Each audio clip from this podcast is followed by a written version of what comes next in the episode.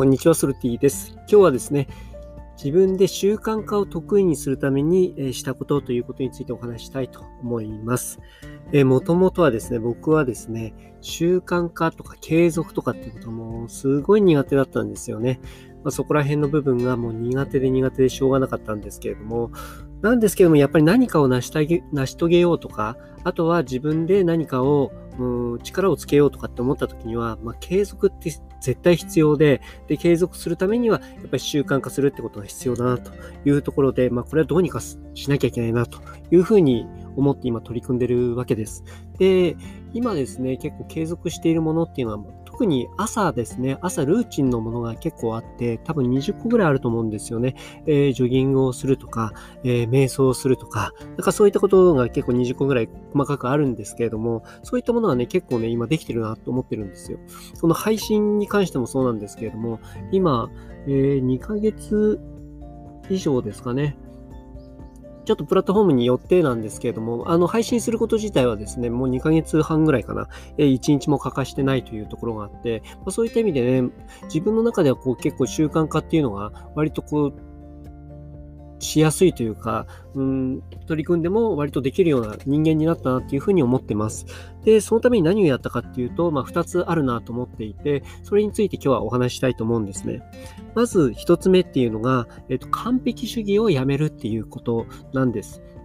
これ例えばなんですけれども、えー、1日ね、寝坊してしまう。朝ジョギング行こうと思っていて、5時にジョギング行こうと思っていたんだけれども、寝坊してしまって6時とかに起きてしまったら、ああ、今日できなかったダメだっていう風になって自分を落ち込ませてしまうじゃないですか。で、まあよく三日坊主っていう言葉があったりするように、なんかそれがあった時にも中断してしまうことが多いと思うんですよね。なんですけれども、えー、この完璧主義をね、やめることによって、えー、こう例えばね、5時に毎朝走ってんだけど、6時に起きたら、もうなんか次の予定とかあるじゃないですか。朝、まあ会社に行かなきゃいけないとか、とかそういった予定あるんですけれども、その中でですね、なんか何かできることないかっていうのを考えるんですね。で、とりあえず、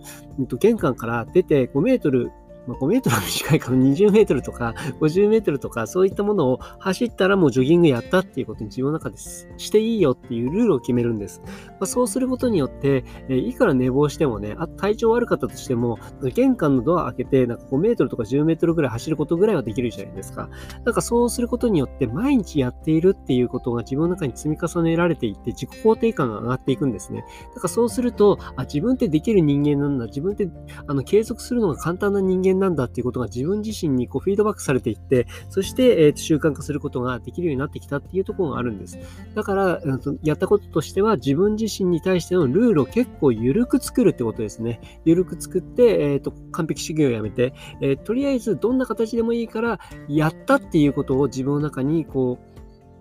残すっていうこと、それをまず一つ目にやりました。で、二つ目ですね。二つ目何かっていうと、これはね、もう自分がね、習慣化を得意だっていう体で、えー、過ごすっていうことなんですね。